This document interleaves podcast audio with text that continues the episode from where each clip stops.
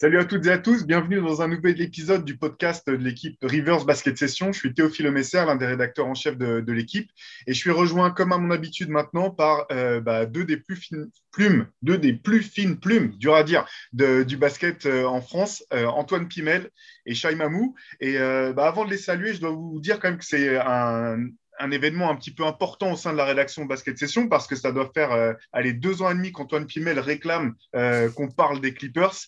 Euh, Antoine Pimel, fan numéro un des Clippers en France, ou du moins, non, c'est peut-être un peu exagéré, mais on va dire principal défenseur des Clippers au sein de notre rédaction. Salut Antoine, un rêve qui se réalise.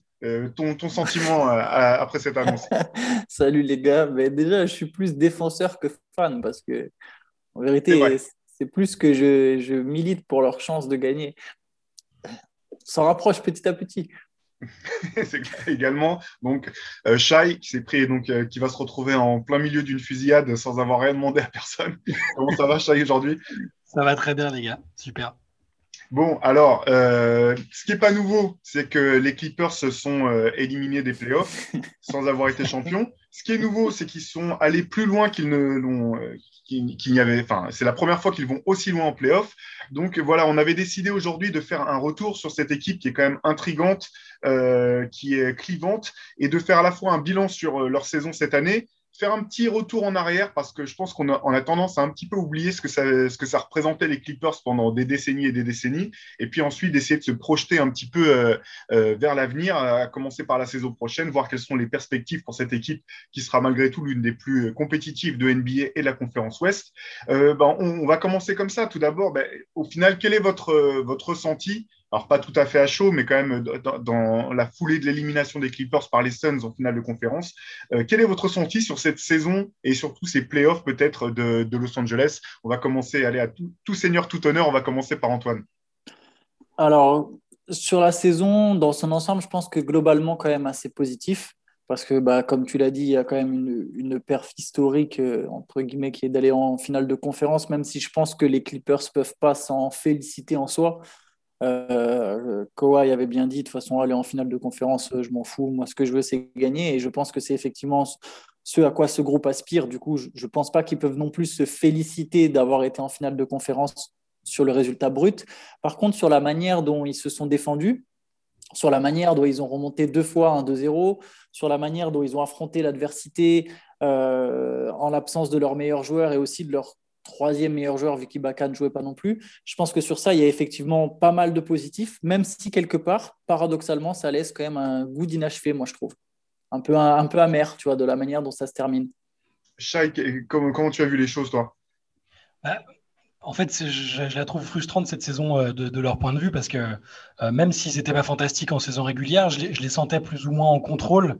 Euh, j'avais l'impression que Kawhi et, et Paul George se préparaient pour être à leur, à leur forme optimale pour les playoffs. Et même s'ils ont eu des difficultés euh, en début de playoffs, euh, je trouve qu'ils avaient toujours une certaine marge de manœuvre qui faisait que quand Kawhi et quand Paul George euh, arrivaient à, à, concerter leurs efforts, ils, étaient, ils avaient toujours une marge d'avance sur les autres équipes qu'ils ont affrontées. Et je me demande si ça aurait pas pu bah, durer jusqu'en finale avec toutes les blessures qu'il y a eu dans la ligue. Malheureusement, la blessure de Kawhi a, a, éteint tout, toute cette, a éteint cette possibilité-là. Mais euh, je suis d'accord avec ce que dit Antoine et du positif parce qu'on a vu comment l'équipe a réagi euh, malgré l'absence de Kawhi, même avant. il y a peut-être euh, des choses qui vont, bah, animer l'équipe par la suite, qui seront développées pendant cette, cette, cette période de playoff dans la difficulté et qui leur serviront pour l'année prochaine pour revenir pour jouer le titre. Mais je, suis assez d'accord avec tout ce que vous avez dit. Euh, là, il faut reconnaître que dès l'été dernier, Antoine était euh, l'un des premiers au sein de notre rédaction à dire qu'il trouvait que les Clippers avaient certainement réussi leur intersaison et avaient probablement réussi le meilleur intersaison de Los Angeles, parce qu'on avait beaucoup parlé du recrutement des Lakers à l'époque. Euh, je trouve que la saison, la saison t'a donné entièrement raison, Antoine. et un peu comme vous, en fait, ce que je trouve un, peu fou, c'est que malgré les blessures, j'ai un, peu le sentiment que les Clippers se sont débarrassés d'une partie de leur fameuse euh, malédiction, parce que souvent, euh, cette malédiction était associée plutôt à, euh, des craquages d'ordre mentaux. on se souvient des, séries qu'ils ont pu mener 3-1 et perdre à répétition avec Top Rivers à, la tête.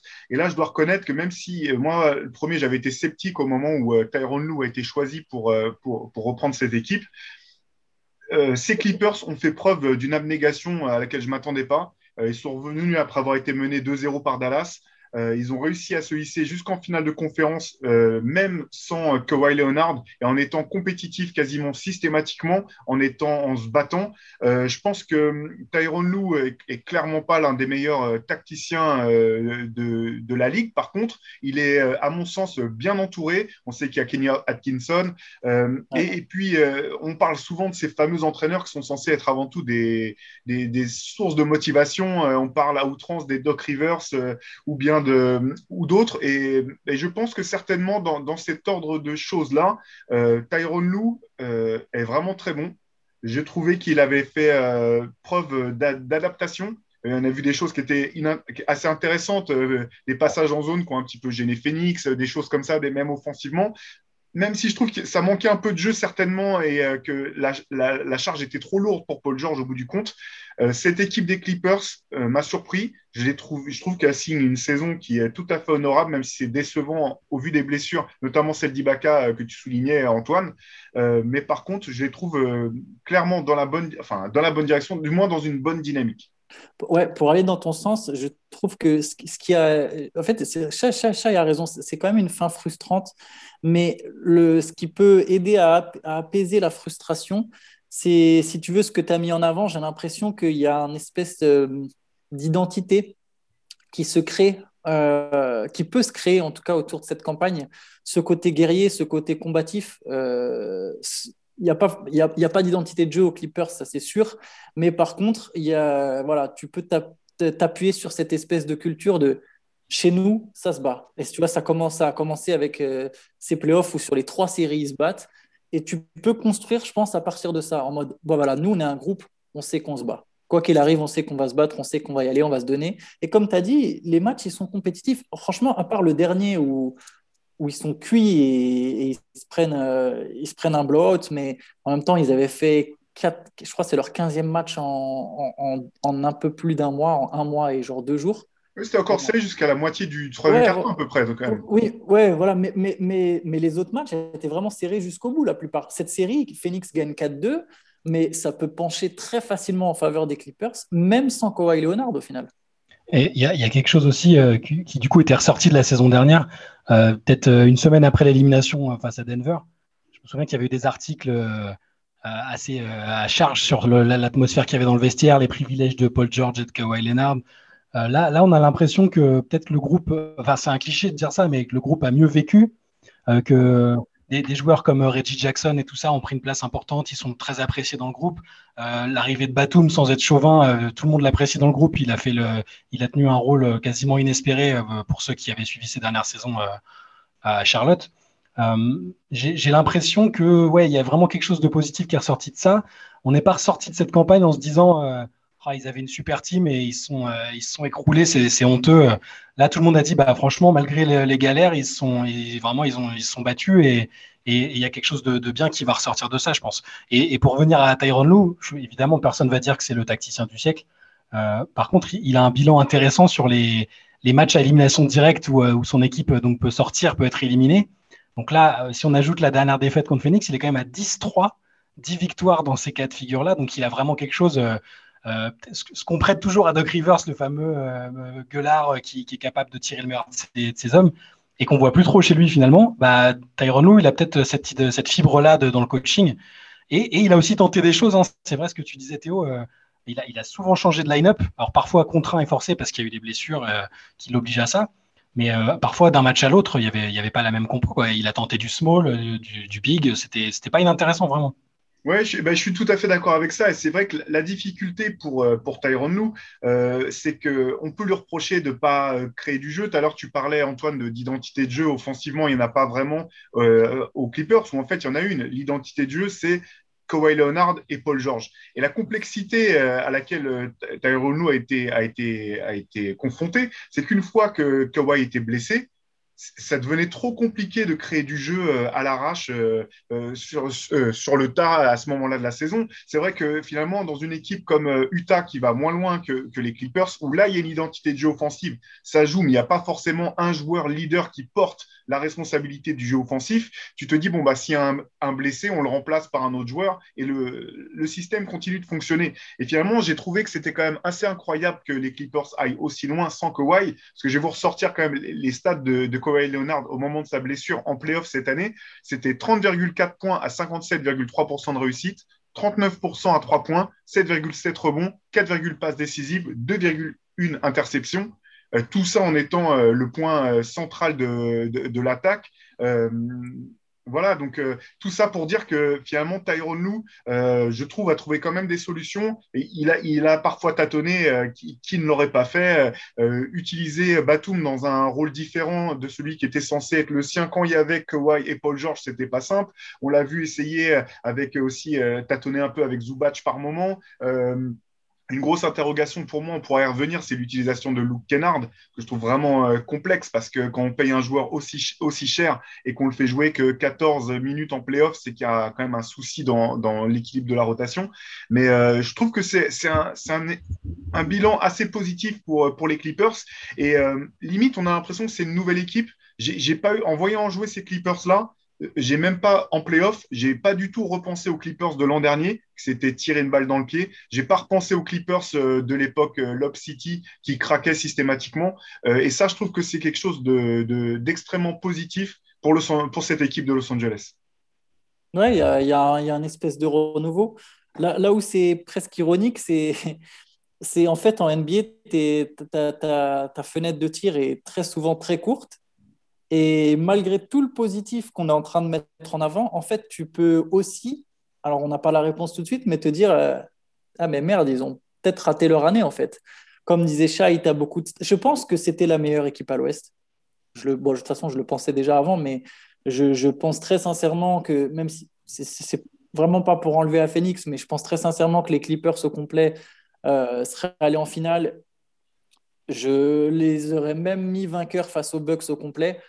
Euh, même si pour le coup, ça aurait été peut-être plus compliqué, il y a quand même plus de vécu collectif euh, du côté des Bucks. Mais malgré ça, tu vois, tu peux te demander, euh, voilà, ils, ont, ils vont avoir des, choses à gérer, les Clippers. Tu vois, il y a, il Kawhi qui peut être potentiellement free agent, même si j'ai du mal à imaginer son départ. Tu as Reggie Jackson qui est libre et qui, bah, pour le coup, peut demander un vrai contrat parce qu'il a a fait des super playoffs. Tu as Batum qui est libre. Donc au final, c'est même si tu as fait un très bon parcours, tu n'as pas une tâche facile là pour. Tu peux, te construire dessus, mais tu vas avoir quand même des, échéances très rapides qui arrivent et, et ça, ça va être important de bien les gérer s'ils veulent vraiment continuer à effacer le passé dont tu parlais en fait. Mais cette fois, là, là, il y, a, y, a, comme l'impression que euh, ça va peut-être pouvoir travailler euh, sereinement sans, euh, sans énormes interrogations, sans les, des querelles internes sur les fameux privilèges que j'évoquais tout à l'heure. On a l'impression que la, la, Kawhi était, m'avait l'air bien plus intégré dans le groupe, même si c'est toujours difficilement perceptible avec lui. Euh, je, l'ai trouvé euh, plus, ouais, plus impliqué. Et euh, après, il y a toujours des rumeurs, hein, c'est toujours comme ça, mais là, avec la blessure, ça a commencé à reparler de la situation à San Antonio. Est-ce que le staff médical est bien en accord avec lui? Est-ce qu'il continue d'aller voir ses médecins personnels, etc. Mais je suis d'accord avec toi, j'ai l'impression qu'il a envie de rester avec cette équipe-là. Il a déjà gagné avec deux équipes différentes j'imagine mal euh, que Way euh, faire autre chose là. Juste, pour, pour, juste sur cette rumeur, si je peux juste me permettre cette rumeur, il faut savoir que la source, c'est Skip Bayless. Donc, c'est bon, c'est voilà, Skip Bayless aime beaucoup faire le buzz et je la trouve très facile à construire. C'est-à-dire que tu vois, ah bah tiens, ça s'est passé comme ça aux Spurs, il était blessé, il a remis en question le truc médical. Donc c'est très facile si tu veux créer du buzz, ce qui est exactement le but de Skip Bayless, vu que c'est le but de son émission. Tu vois, de mettre en avant, ah bah tiens, il est blessé, il revient pas, on sait pas, c'est pas clair, bah tiens. On... Et puis il le déteste en plus, il aime pas. À la base, c'était son joueur préféré, il, il l'aimait San Antonio, et puis. Euh, le voir partir, le voir partir de cette manière-là, il, il, l'appelait même plus par son prénom, il l'appelait numéro 3 et tout. Enfin, sachant qu'en plus, je pense sincèrement que si Kawhi il voulait faire virer le staff médical des Clippers aujourd'hui, il juste à lever le doigt et à dire bon voilà, eux ils partent et puis ça partirait quoi. Et bah oui, c'est clair. Et puis peut-être avant qu'on passe sur, sur l'avenir de, des Clippers, euh, il y a une chose, je pense qu'il faudrait qu'on soulève avant tout, c'est quand même les playoffs de Paul George, parce que complètement décrié l'an dernier, c'était peut-être le, plus gros perdant des playoffs 2020, c'était peut-être lui au bout du compte, avec des mèmes dans tous les sens, des blagues sur Internet à non plus finir sur Pandemic Pi. Alors, euh, bon, euh, on va pas revenir sur ses, performances l'an dernier, étaient clairement décevantes euh, vu le joueur que c'était.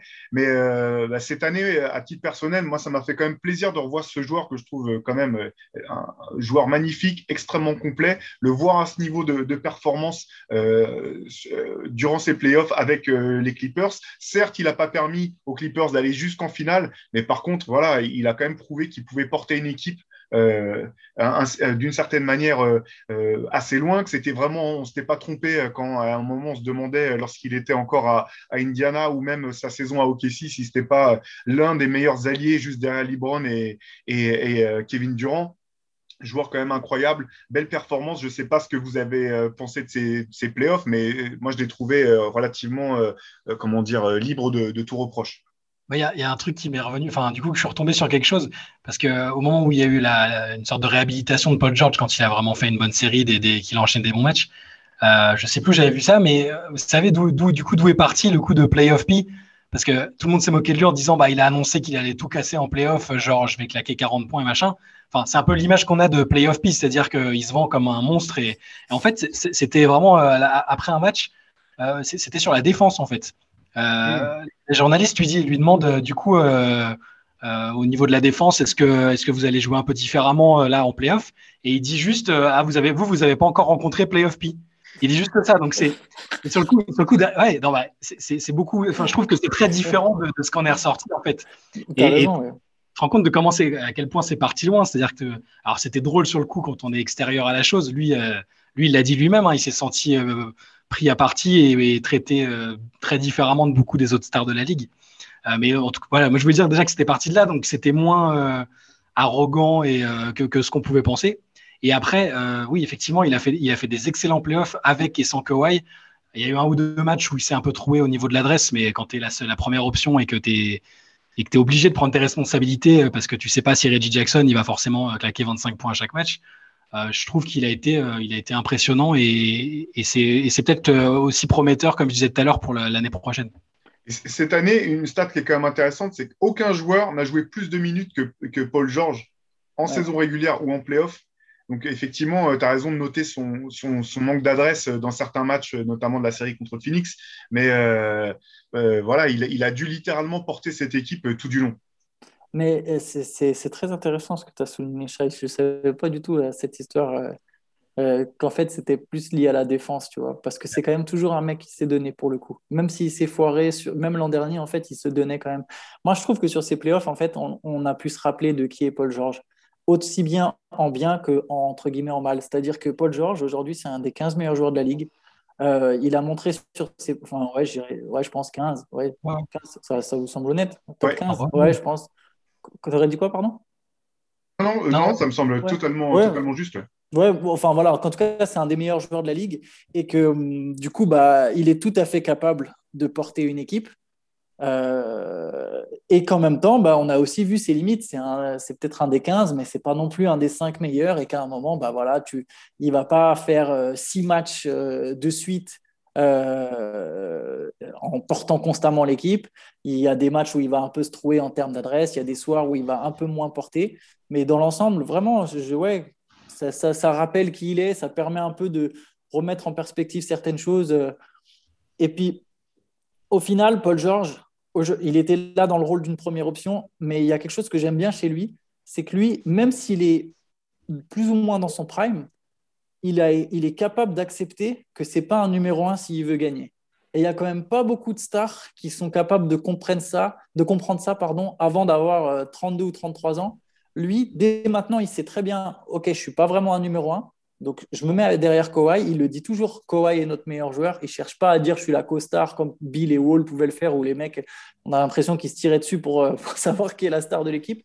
Lui, il accepte volontiers son rôle de deuxième star. Et au final, si c'est ta deuxième star, bah, n'as pas beaucoup d'équipes qui peuvent arriver et dire bah, nous, notre deuxième star, c'est Paul George. Mais, ouais, mais il y, y, a deux choses. C'est-à-dire que tu as, complètement raison parce que on parle d'un type qui a été troisième du classement du MVP il y a quoi? Il y a deux ans Quand il, sa dernière saison à il, il, va, il a fait des saisons où quand on faisait nos MVP race toute une première partie de saison, il était tout le temps top 5, enfin, c'était vraiment ultra complet, etc. Et d'un côté, je on sait toujours pas, je trouve qu'on sait toujours pas si ça peut être une fantastique deuxième option parce que l'année dernière, dans le contexte de playoff, ça n'a pas été une fantastique deuxième option. Je pense qu'on est, on est d'accord, il a, il a un peu sous-performé par rapport à ce qu'on, le sait capable de faire. Euh, et on a vu que c'était une belle première option là sur la dernière série, mais peut-être pas assez pour. Euh, donc je trouve encore qu'il y a moyen que son image évolue et que son statut évolue encore dans la ligue parce qu'il n'est pas encore euh, vieux et que et, va, on va peut-être le, le, scénario idéal, c'est qu'il soit effectivement un, un numéro 1 bis parfait euh, dans une campagne réussie des Clippers, parce que ça, on n'a pas encore vu du coup. Oui, bah, ça sera effectivement ça, ça sera à suivre du côté de, des, Clippers. Là, encore une fois, je reviens un petit peu là-dessus, mais je pense que ce, qui n'a pas aidé, c'est qu'il y a des moments où je pense que c'était trop dur pour lui parce qu'il n'y avait pas, euh, comment dire, euh, d'un point de vue vraiment organisation du jeu des Clippers, le jeu des Clippers n'était pas fait pour que Paul George se retrouve à être leader offensif. Et il y a quand même pas mal de fois, même jusque dans le, dernier match, où euh, tu le retrouves à devoir jouer un contre un avec euh, quatre autres joueurs qui le regardent sans vraiment savoir euh, quoi faire, sans vraiment qu'il y ait du lien. Et là où Paul George le trouve, enfin, il est, très fort, c'est ce que tu disais Antoine, dans ce rôle de deuxième option, qui a presque le niveau d'une première option et qui va donner du lien en fait. C'est un petit peu l'opposé de ce qu'on pouvait reprocher à Carmelo Anthony à un moment, c'est que la balle est tout le temps vivante avec lui, euh, ça bouge, il passe, il drive, il shoot, ou il va défendre fort, faire des interceptions, mais c'est un, vrai, euh, un vrai élément dans un collectif, et c'est ça qui sera intéressant de voir pour l'an prochain. Euh, on en reparlera tout à l'heure dans, dans, le podcast, mais ça sera intéressant de voir si, euh, euh, à cause des blessures, Tyron Lue sera obligé ou non de réfléchir un petit peu à d'autres options euh, de manière à, être, à pouvoir s'adapter plus facilement au cours de la saison, parce que même si Kawhi Leonard revient et repart avec les Clippers, on va repartir en, en, load management avec lui à tous les coups l'an prochain, et donc trouver des solutions pour avoir d'autres créateurs qui puissent s'intégrer dans un, dans un, collectif et que les Clippers puissent être performants même sans, sans Kawhi. Mais tu vois, c'est marrant parce qu'en fait, il y a vraiment un, lien qui peut se faire entre Paul George et Tyron Lou. C'est-à-dire que je, pense qu'on a les playoffs, les montrent à la fois ce qu'il y a de bon et ce qui est un peu plus limité chez Paul George. Et au final, la manière dont Paul George euh, joue euh, témoigne aussi un peu des qualités et des limites de Tyron Lou. C'est-à-dire que Tyron Lou a quand même réussi à complètement relancer mentalement Paul George. Euh, je pense, je ne suis pas dans la tête de Paul George, mais je pense que Tyron Lou a vraiment eu un très gros impact sur la saison de Paul George. Il a vraiment su lui donner confiance et, c'est ça dont il avait besoin. Et d'un autre côté, comme tu dis, bah, les limites, la fatigue que parfois Paul George a, pu afficher en, jouant tout le temps seul première option avec énormément de, de responsabilités, ça montre quelque part aussi les lacunes de Lou, voilà, qui, comme tu as dit, il n'y a pas de structure dans le jeu. Et les Clippers, euh, savent que leurs deux meilleurs joueurs sont de toute façon des joueurs plutôt enclins aux blessures. Donc, il va falloir quand même euh, peut-être essayer de trouver euh, une espèce de base un peu, sur, comme tu as dit, sur laquelle tu peux te reposer quand il, manque un tel ou un tel. Quoi. Ouais, alors ça, ça, va être à suivre. On va revenir un petit peu après sur, l'avenir à court terme des, Clippers, mais quand même, voilà, les Clippers en 2021, ils ont fait une finale de conférence stade auquel il n'avait jamais réussi à, accéder. Et je pense que c'est intéressant de revenir un petit peu en arrière parce que c'est vrai que, bon, peut-être pour les plus jeunes, euh, les, petits, les plus jeunes ne se rendent peut-être pas compte de ce que ça représentait les Clippers pendant des décennies et des décennies. C'était vraiment la ligue, la ligue. C'était euh, une ligue dans, euh, c'était une équipe dans laquelle même des, des, très hauts choix de pique ont refusé d'aller, comme Danny Ferry par exemple, qui a préféré aller jouer à Rome ou en Italie, pardon, en tout cas, je ne sais plus si c'était à Rome plutôt que de partir aux Clippers. C'est, il faut se rendre compte de, de ces choses-là. Alors j'ai noté quelque chose donc, euh, de, côté. Donc, cette franchise a été créée durant la, sa première saison, c'est la saison 70-71. Il faut savoir qu'entre 1976 et 2005, donc 29 ans, en 29 ans, les Clippers n'ont fait que trois fois les playoffs, ont été sortis systématiquement au premier tour. Il faut savoir que de toutes les équipes de la Ligue, il, la, il possède le deuxième plus faible pourcentage de victoires de l'histoire. Est-ce que vous avez une idée de qui, peut, euh, qui a pu réussir à faire pire que les Clippers C'est sûr que c'est Minnesota. Minnesota, ouais. Absolument. Donc euh, voilà, quand on est deuxième à Minnesota, c'est jamais, c'est jamais un, fait de gloire euh, très important. Et puis, il y a tout un tas de choses assez intéressantes quand on, creuse un petit peu dans l'histoire de, cette équipe pour montrer à quel point elle a peu, euh, son histoire est peu glorieuse quelque part. Euh, alors, petit quiz, bien sûr, il n'y a, pas a rien à gagner et il n'y a pas de honte à ne pas connaître l'histoire des Clippers sur le bout des doigts. À votre avis, qui, euh, quel joueur a inscrit le plus grand nombre de points pour cette franchise? Danny Manning? Ah, il, était trop, il, était trop, blessé, Manning, je pense pas. Euh... Bah, Blake Griffin. Ouais, Blake Griffin. Pas, pas loin, c'est le deuxième de la franchise. Le premier, c'est Randy Smith. Si vous ne savez pas qui c'est, regardez l'image qui colle avec ce, avec ce podcast, vous verrez sa tête. Et ce qui est magnifique avec Randy Smith, c'est qu'il n'a jamais joué à Los Angeles. Il a fait huit saisons au Buffalo Braves et une au San Diego, au San Diego Clippers avant qu'il ne vienne à Los Angeles. C'est pour vous, vous situer un petit peu le niveau de l'équipe. Il a été quand même deux fois All-Star, donc vrai joueur, mais bien avant d'arriver à, Los Angeles. Blake Griffin, deuxième meilleur, euh, deuxième meilleur score, comme on vient d'en parler. À votre avis, quel est le joueur qui a joué le plus de matchs pour cette équipe? C'est André Jordan. Bingo Bravo Effectivement, qui était quand même euh, le, qui avait la, la, particularité d'être ah, l'un des joueurs les moins blessés de, de Lob City. Donc euh, voilà, exactement. Euh, allez, on, continue avec une stat peut-être un peu plus, un peu plus, allez, encore un peu plus décalée. Quel est le, joueur qui a le meilleur pourcentage à trois points de l'histoire de la franchise?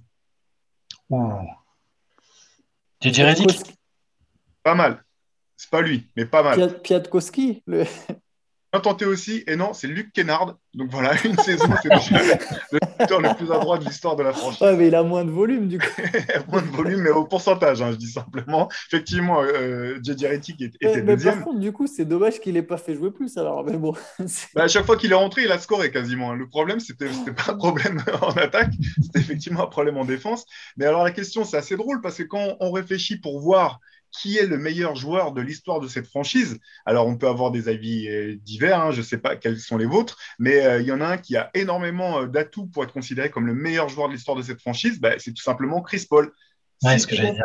Six saisons passées dans la franchise, meilleur passeur de l'histoire de la franchise, sixième meilleur scoreur, deuxième meilleur intercepteur et meilleur win share de, l'histoire de, de, cette équipe.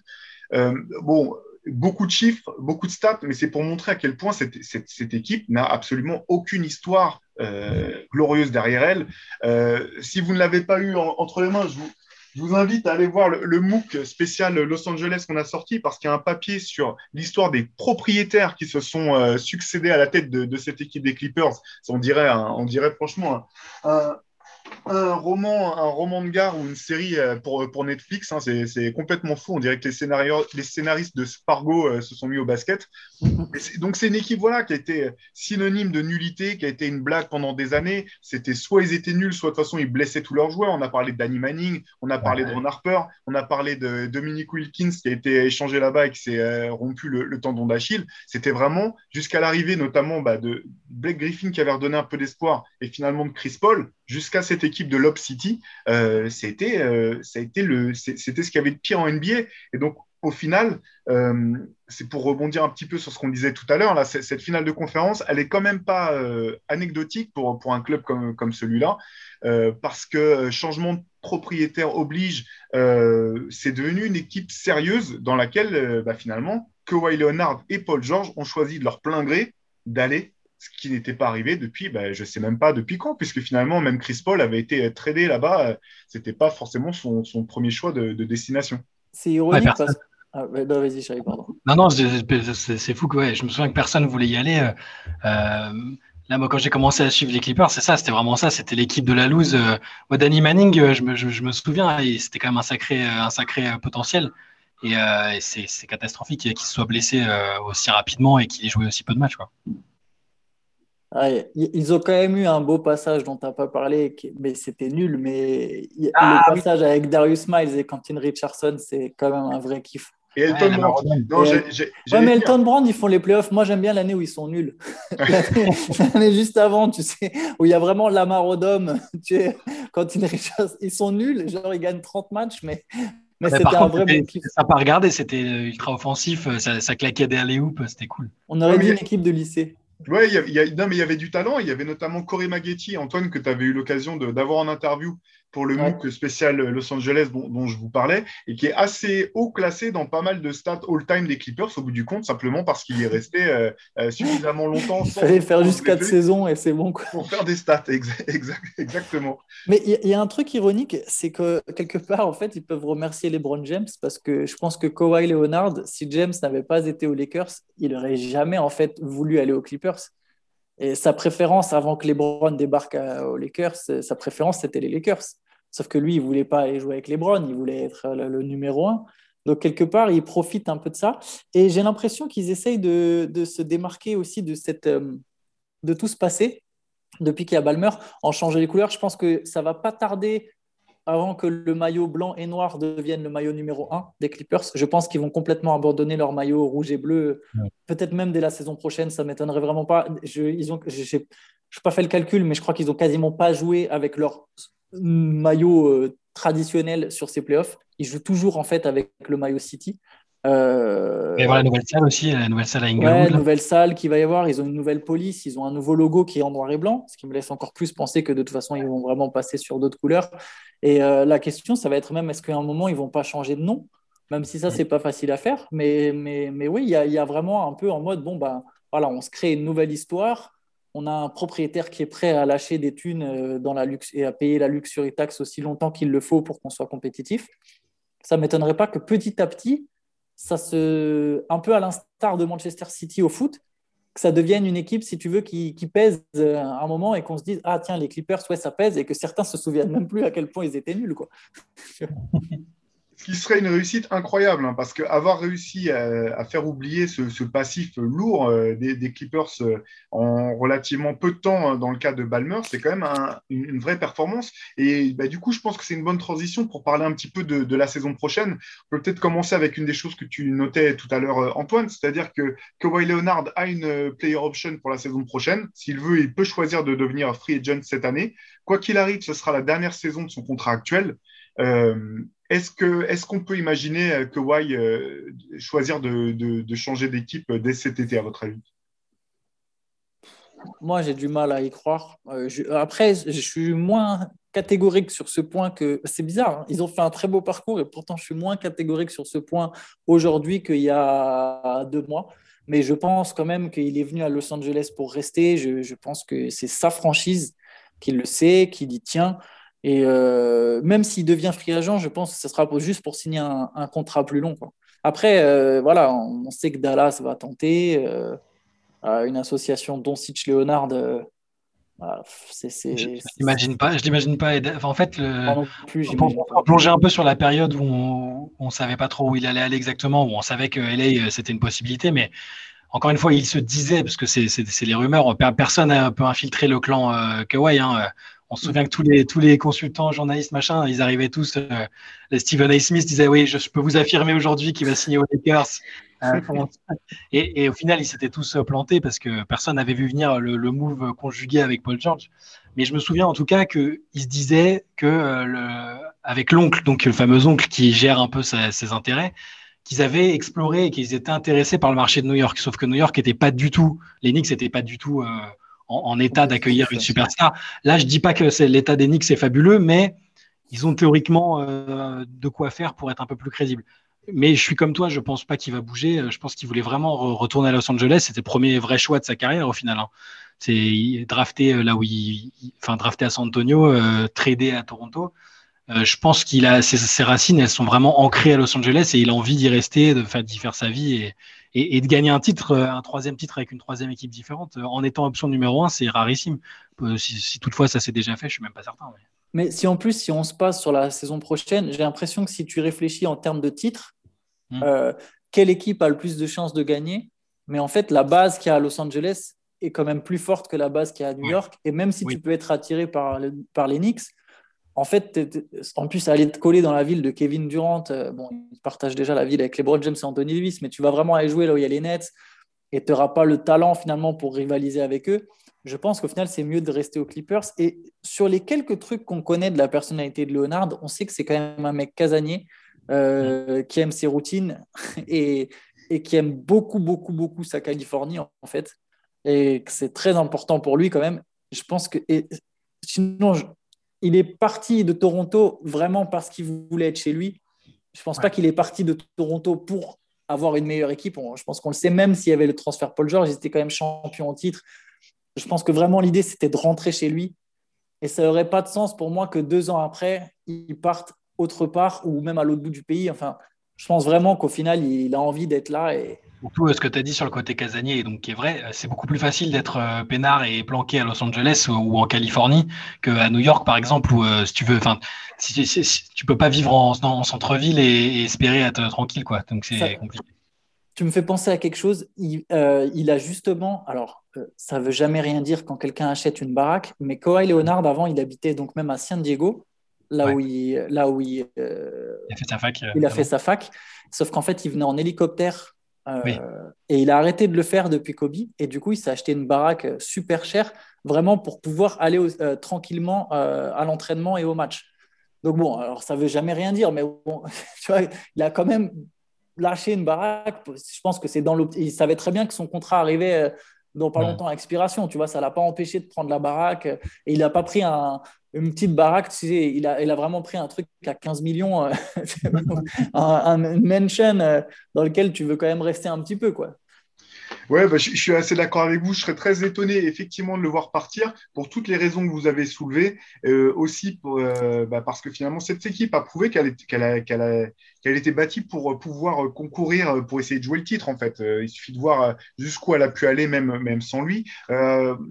pour être un peu exhaustif, on parlait aussi des rumeurs Miami qui va essayer à tout prix de, de récupérer une autre grande star pour mettre avec, Kawhi, avec Jimmy Butler, pardon, Bam Adebayo. Et, et voilà, donc bon, ça, ça sera à suivre. Euh, je, pense également que, Kawhi devrait au moins repartir pour sa saison, activer, enfin, activer sa player option ou, euh, ou euh, s'il devait casser son contrat, ça serait pour signer aux, Clippers. Mais les Clippers vont avoir d'autres joueurs sur lesquels réfléchir parce que pour l'instant, ne sont signés jusqu'au bout de la saison 2023-2024 que Paul George, Marcus Morris, et Luc Kennard, dont on parlait tout à l'heure, qui sera payé à ce moment-là 14 millions de dollars euh, pour 14 minutes euh, par jeu, 2 minutes euh, par match, ça, fait beaucoup. Mais des questions vont se poser par rapport à des joueurs qui finalement ont été clés cette année, à commencer par Sergi Baca. Lui aussi, il a une player option cette année cet été, pardon. Euh, là, je pense qu'il y a des chances quand même qu'il active sa, enfin, qu'il reste aux Clippers. Euh, d'une part, parce que je suis pas sûr qu'une autre équipe sera prête à lui proposer 10 millions de dollars hein, vu qu'il sort d'une blessure au dos. On sait que c'est toujours un peu, un peu, un peu délicat. Mais je serais curieux d'avoir votre avis euh, au sujet de deux joueurs notamment. on va les prendre dans l'ordre que vous voudrez. L'un d'eux, c'est Nicolas Batum, qui s'est vite rendu indispensable à cette équipe et qui est à nouveau free agent cet été. Et l'autre, c'est Demarcus Cousins, qui a montré des choses de plus en plus intéressantes à mesure que les playoffs arrivaient, avançaient, pardon, et qui, euh, de mon point de vue, pourrait avoir un vrai rôle à jouer dans cette équipe si, euh, si euh, le, lui et le club arrivaient à, à, à, se mettre d'accord sur, sur un prix sur la saison. Je ne sais pas dans quel ordre vous voulez, voulez parler de ces joueurs. je, pense qu'on peut commencer par, par Nicolas Batum, parce que c'est ce qui me paraît le plus simple à, à, évoquer. Euh, je, vraiment, je l'imagine pas du tout aller ailleurs. Euh, il est pas, il me semble pas motivé par un contrat gigantesque. Il, sort d'un contrat, euh, et il va continuer d'être payé par les Hornets hein, d'ailleurs. je pense qu'il a ce qu'il a, ce qu'il a adoré aux Clippers, c'est la, situation, la considération qu'on lui a donnée. Le rôle lui convient parfaitement. C'est une équipe qui joue le titre.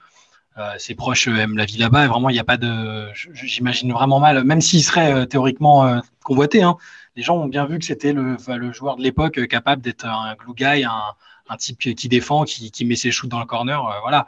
Mais je, lui, je, enfin, je sais pas ce que tu en penses Antoine, mais je le vois absolument pas aller ailleurs qu'aux Clippers. Alors, par contre, il sera plus payé par le Hornets. Hein, ah oui, Ça se termine là, euh, là, à la fin de cette saison. Mais je pense comme toi, je pense qu'il va rester. Je pense qu'il aime bien Los Angeles, la ville. Je pense qu'il aime bien les Clippers. Je pense qu'il aime bien ce groupe. Il est aimé au sein de ce groupe. Je pense comme toi qu'il va pas forcément chercher à avoir un contrat. C'est-à-dire qu'en fait, aujourd'hui, Nicolas Batum, il est dans une situation. Soit tu restes chez un contender et tu as un contrat plus faible et du coup, l'argent n'est pas vraiment pris en compte au moment où tu fais, prends ta décision. Soit tu veux miser sur l'argent, mais dans ce cas-là, il faut forcément que tu ailles dans des équipes plus faibles parce que c'est elles qui auront plus d'argent à te proposer. Euh, je pense que Batum, je le connais, le connais pas, je parle pas avec lui, je ne connais pas ses intentions personnelles, mais à mon avis, à ce stade de sa carrière, il veut être compétitif, il aime la compétition, c'est quand même quelqu'un qui, baigne dans la compétition depuis qu'il est jeune. Donc je pense qu'il va rester aux Clippers.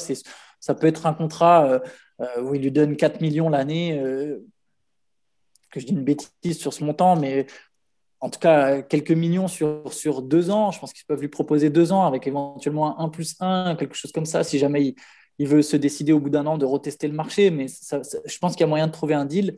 Pour de Marcus Cousins, je suis, je suis moins convaincu qu'ils doivent le garder en fait. C'est-à-dire que pour moi, ils doivent le garder que s'il est prêt à prendre un salaire vraiment petit. Parce que même si je pense qu'il peut être utile et même si je trouve qu'il recommence petit à petit à revenir, tu as encore quelques interrogations sur son état de santé, sur son état physique. Et tu as même l'interrogation sur. C'est-à-dire qu'il peut peser sur certaines séquences en playoff, mais je ne sais pas si tu peux en faire ton huitième homme, par exemple, pour moi. Pour moi, ça va un peu au-delà. C'est vraiment ton neuvième homme, ton, gars que tu vas lancer sur 15 minutes, sur deux matchs par série, va te faire la, ce qui est important, hein, il va te faire la différence, tu vois. Il te met 15 points dans un match où tu as besoin qu'il marque, tu as besoin de scorer dessous, il est là, il rentre, il met 15 points. Mais je ne serais pas prêt à mettre trop d'argent sur un joueur de ce profil. C'est vraiment s'il est prêt à rester pour pas cher, ok, pas de souci, tu restes avec nous. S'il veut signer un contrat plus long, je pense qu'il vaut mieux garder l'argent pour d'autres joueurs parce que si je peux me permettre, Théo, il y a quand même aussi Reggie Jackson qui est free agent, qui est peut-être même leur joueur le plus important, même si je pense qu'ils ont moins de chance. Enfin, je le, vois pas rester, lui, pour le coup. Bah, oui, c'est intéressant parce qu'en fait, moi, je trouve que c'était une des limites des Clippers, c'était que Reggie Jackson soit aussi important pour eux au bout du compte, parce que malgré toutes ses, euh, qualités, notamment d'engagement, euh, je trouve que, enfin, après, euh, chacun a ses sensibilités, mais je trouve que c'est dur, en fait, de, de voir partir en se disant qu'on doit compter vraiment aussi lourdement sur un joueur de son profil qui a quand même qui peut aller très haut, mais aussi descendre très bas avec peu de constance. Moi, ce que, ce que je dirais simplement sur Demarcus Cousins, tout à fait d'accord. La, question, ça va être le prix. La question, ça va être de savoir s'il y a une autre équipe qui sera prête à lui proposer beaucoup plus d'argent, parce que je pense qu'il ira avant tout là où l'argent, euh, là où l'argent l'appellera au bout du compte, à ce stade de sa carrière, avec le retard qu'il a pris euh, d'une certaine manière en raison de ses blessures. Mais c'est vrai que les quelques séquences euh, où il a été Demarcus Cousins, ça donnait tout de suite une autre dimension à cette équipe. Et là, je ne parle pas simplement de points, je parle notamment dans, sa vision de jeu. Euh, assez, c'est un, passeur quand même qui est plus que capable. Euh, j'ai trouvé, je l'ai senti, alors on est à l'extérieur du groupe, c'est toujours difficile à dire, mais j'ai senti investi dans ce groupe, euh, plutôt à sa place. J'ai eu le sentiment que ses blessures bah, lui avaient forcément, l'avaient peut-être forcé à, à, comment dire, à un peu plus d'humilité, et donc il avait l'air d'être à l'aise aussi dans le rôle que, que lui euh, confiait Tyrone Lou. On l'a pas trop vu euh, avoir l'air de péter des câbles ou euh, mécontent de, de, sa situation. Mais effectivement, pas simple au vu de bah, son, son, historique de blessure, au vu de alors, sa personnalité, du moins telle qu'on nous l'a dépeint ou telle qu'elle est, qu'elle est perçue. Mais si les Clippers arrivaient à le, à le conserver, pour effectivement somme moindre, je pense que ça pourrait quand même être un joueur qui pourrait donner une toute autre euh, dimension à, cette équipe euh, des, Clippers parce que euh, ça leur donne quand même un, cette espèce de, un grand de plus qui peut jouer face à un grand, face à un grand, mais qui est quand même aussi assez mobile et assez bon tireur de loin pour pouvoir servir dans des configurations plus ou moins small ball à voir, hein, parce qu'il a quand même ses limitations en défense. Hein, ça, on va pas, on, va pas se mentir là-dessus. Mais je, me dis que ça, peut être un joueur quand même euh, important pour les Clippers, sachant que son, euh, la question sera aussi de savoir euh, dans quelle mesure Serge Ibaka pourra revenir et dans quel état de forme il sera l'an prochain. Et je pense que personne, enfin, je vois pas une équipe donner un contrat de plus d'un an à Demarcus Cousins dans tous les cas. ça, serait étonnant. Il sort de deux énormes blessures. Au, final, son rôle euh, était relativement similaire aux Warriors sur la période sur laquelle il a pu jouer. En playoff, il a porté 10 euh, bonnes minutes par-ci par-là, c'était intéressant. Et je pense qu'il aurait été bien aux Lakers euh, si, si c'était pas à ruiner le genou.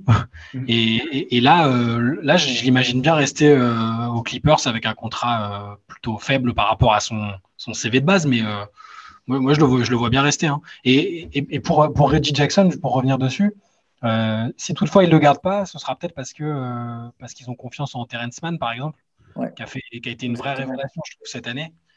qui n'a pas, même pas encore le un temps de jeu si énorme. Hein, C'était très fluctuant en fonction des situations de match et des, matchs.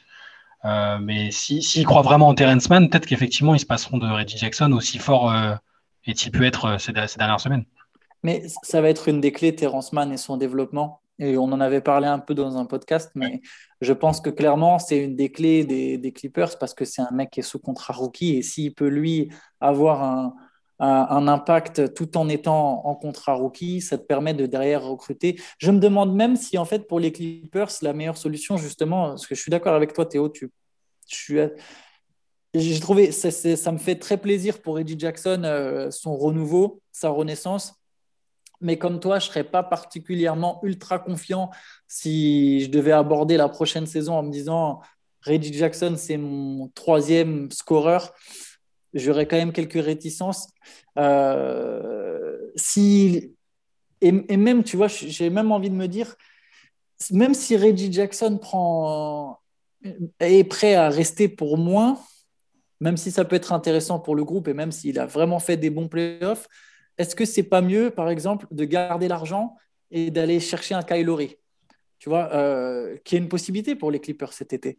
Euh, voilà, Kylori, ça ferait beaucoup de bien aux Clippers, je pense. Si c'est sur une saison ou deux, c'est peut-être le joueur qui te manque pour aller vraiment te dire, ok, bon bah là, on peut battre n'importe qui.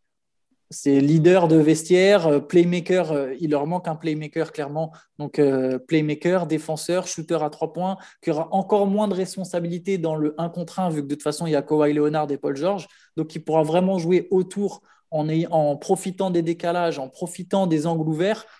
ça peut être un joueur très intéressant. Sur le côté leader que tu évoquais, expérience, un peu de playmaking, du coup, on n'a pas parlé, mais Rajon Rondo, ça a été une énorme déception, je pense, pour eux aussi. Parce que euh, on l'a pas vu, on l'a même vu euh, s'agacer, se, prendre un peu le bec avec euh, Tyron Lou, avec certains joueurs. Je, lui, pour le coup, je ne sais pas s'il sera encore là l'année prochaine, alors qu'il devait remplir ce rôle de, de vétéran qui a tout vu, tout connu, tout gagné. je pense que ça va être. ils vont devoir chercher quelqu'un d'autre, à mon avis. Oui, bah, intéressant tout ça. Euh, Kyle Lowry, absolument, euh, tout à, tout à fait d'accord avec toi, Antoine. Euh, si jamais les Clippers pouvaient s'attirer ses, faveurs, ça serait une énorme prise, je pense, pour eux. Rondo, effectivement, décevant. alors, je serais tenté de dire oui et non. Peut-être qu'on en attendait trop aussi de Rajon Rondo à ce stade de, de sa carrière.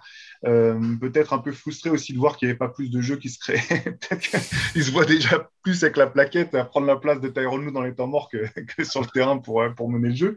Euh, il y a un autre joueur que je voudrais, deux autres joueurs que je voudrais, euh, dont, je, voudrais parler avec vous. C'est euh, Zubac. Moi, j'ai trouvé excellent. J'ai trouvé qu'il avait énormément manqué aux Clippers dans le, dernier match, notamment, notamment sur la défense sur pick and roll et sa protection de cercle. tous les lay-ups que, enfin, une partie des lay-ups que Chris Paul a pu aller déposer en deuxième mi-temps, je pense qu'il n'aurait pas forcément pu les mettre aussi facilement si Zubac avait été, avait été sur le terrain. Et l'autre joueur qui est vraiment problématique, je trouve, c'est Luke Kennard, parce que rentable offensivement dès qu'il est sur le terrain, mais ciblé défensivement systématiquement dès qu'il est sur le terrain. Donc, il y, a, deux, deux solutions. Soit c'est que Tyron Lou et son staff ne trouvent pas comment s'en servir, et dans ce cas-là, il faut euh, trouver euh, comment euh, le remplacer par une pièce dont il, pourrait se servir, parce que c'est un joueur qui a de la valeur. Soit il faut trouver une manière de l'utiliser sans que sans que ça soit pénalisant pour l'équipe. Pour, pour Kennard, euh, je reviens toujours à ce fameux truc lunaire où Tyrone ne se souvenait plus de son nom euh, alors qu'il venait de le recruter.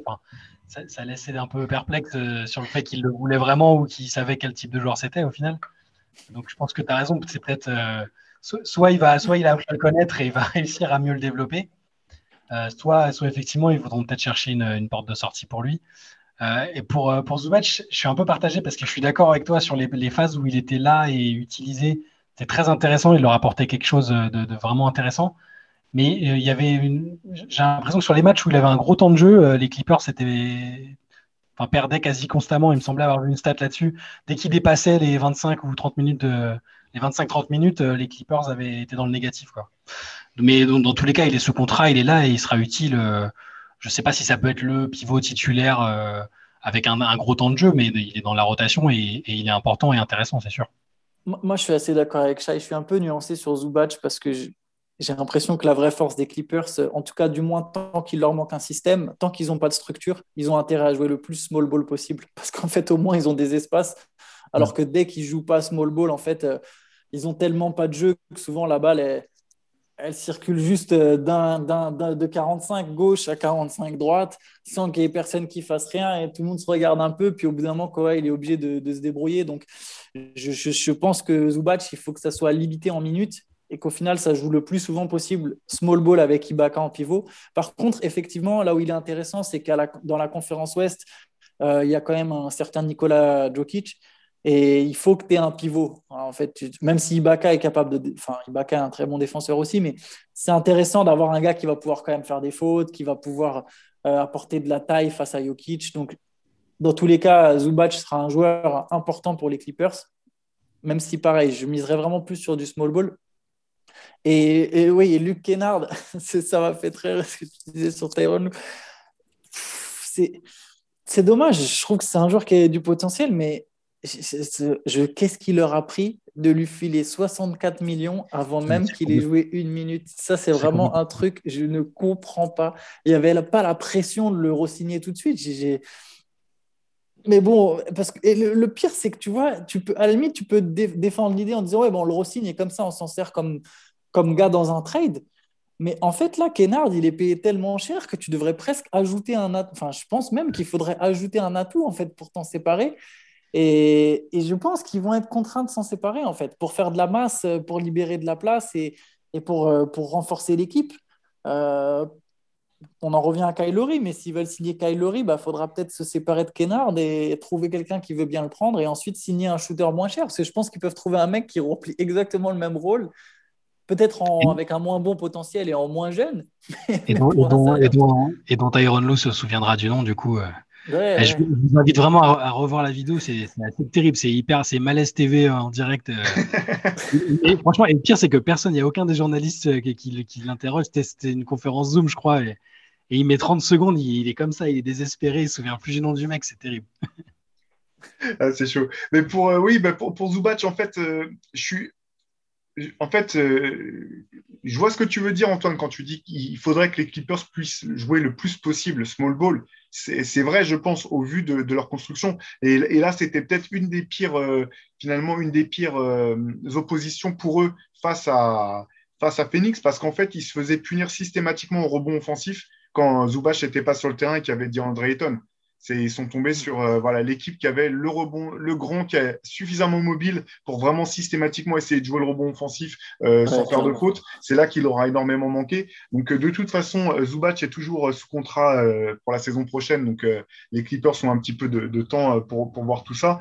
Pour Kennard, compliqué. Hein vraiment compliqué, d'autant que bon, c'est pas non plus le genre des, des, joueurs qui sont qui jouent que d'un côté du terrain, il y en a d'autres. Donc sinon, il faut que ça soit enfin, soit c'est un échange, ce qui sera un énorme constat d'échec, effectivement, hein, vu, vu, le contrat qu'ils lui ont proposé, soit il faut trouver une manière d'utiliser ce joueur qui est quand même euh, bah, d'une adresse à trois points euh, vraiment impressionnante. Euh, dans le dernier match, il rentre, premier ballon qui touche, boum, il shoot direct, il ne se pose pas la question, ça tombe dedans. C'est quand même, voilà, il y, y, a de la valeur pour des joueurs comme ça, qui a quand même un sens du. C'est pas non plus que juste un shooter, peut un peu un peu porter la balle. Hein. Je ne dis pas que c'est un shooter. Il était en progression, ça. Ouais il faut, euh, faut, faudra que les Clippers trouvent euh, le moyen de, voilà, de se servir de tout ça.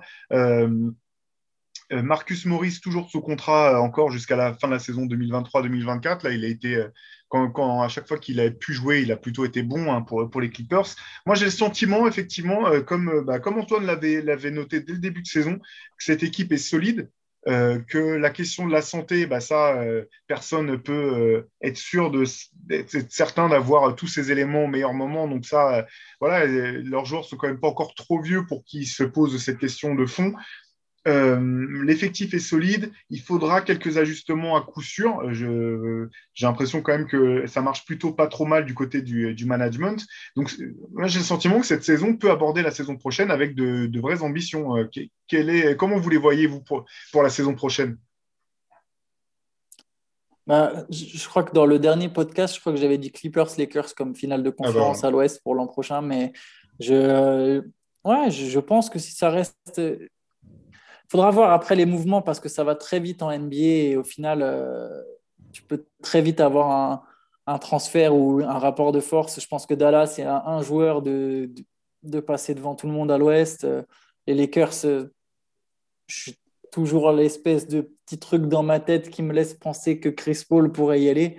Euh, ah Moi, je suis de moi. Déjà, j'y croyais pas euh, la semaine dernière ou euh, il y a deux semaines, je sais plus, mais je, je, moi, enfin, c'est un autre débat, mais je vois vraiment pas Chris Paul partir faudrait, du tout. Faudrait voir, oui. Bon, maintenant qu'ils sont en finale et qu'ils sont favoris pour les titres, effectivement, c'est.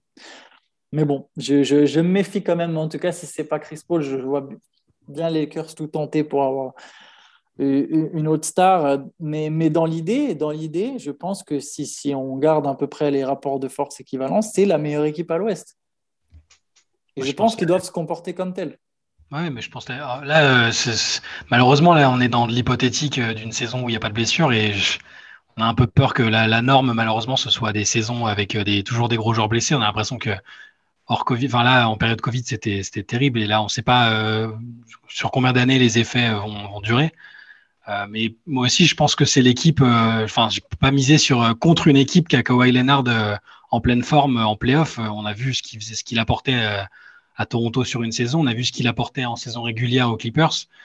Je, oui, s'il n'y a pas de blessure et que des, avec des petits ajustements malins sur le marché des, des transferts, euh, je les vois complètement revenir fort et se baser justement sur ce qu'on a dit, sur tout ce qu'on a dit là, tous les trucs positifs qui peuvent, euh, qui peuvent en retirer. C'est, c'est pas du tout le même contexte, mais quand on voit ce que Phoenix a réussi à retirer de, la bulle l'année dernière, euh, à développer une, meilleure alchimie, une meilleure entente de groupe, et ils sont revenus, ils ont tout cassé. C'est, c'est pas impossible que, encore une fois, c'est un lieu commun un peu cliché, mais qu'une sorte de groupe soit né, qu'il y ait une atmosphère qui soit née de, cette, saison et qu'on les revoit beaucoup plus fort l'année prochaine. C'est clairement. Eh ben, en tout cas, tout ce qu'on souhaite, c'est de pouvoir les retrouver euh, en pleine forme. C'est vrai que là, ces, ces, playoffs ont été quand même catastrophiques d'un point de vue de, de des blessures. Euh, au bout du compte, des quatre, enfin, des quatre, quatre dernières équipes qui pouvaient jouer le titre, Phoenix aurait été la seule euh, à ne pas avoir connu de blessure majeure à l'un de ses joueurs majeurs euh, si, euh, dans, la mesure où Chris Paul a pu revenir après son, problème à l'épaule du premier tour. Euh, en tout cas, voilà, un peu paradoxal de, parler d'être enthousiaste autour des Clippers alors qu'ils viennent de sortir, mais je pense qu'ils ont peut-être jamais eu autant de raisons au bout du compte d'être enthousiastes et d'être sûrs de leur force que, cette saison. On se rappelle que cette, cette, équipe quand même a été créée en 70-71, donc c'est pas pas rien. Bah, les fans des Clippers peuvent regarder euh, avec fierté, je pense, le parcours de, cette équipe et avec euh, enthousiasme euh, l'été qui, se profile. Ça va être intéressant à suivre comme toujours. On vous rappelle aussi au passage que euh, le MOOC spécial Los Angeles est toujours disponible sur le shop euh, de Basket Session et que vous pouvez aussi commander notre nouveau MOOC sur Chicago qu'on n'a pas encore dans les mains mais qu'on vous, euh, vous montrera en détail dès la semaine prochaine sur le site basketsession.com, le nouveau MOOC Reverse voilà, spécial Chicago. Et puis bah, nous, on vous donne rendez-vous la semaine prochaine pour un nouveau podcast. En attendant, vous trouvez toutes les infos, toutes les news, tous les résumés de match, toutes les analyses de Shai, Antoine et tout le reste de l'équipe sur basketsession.com et on se donne rendez-vous la semaine prochaine. Allez, bonne journée les gars. Ciao. Ciao. Ciao.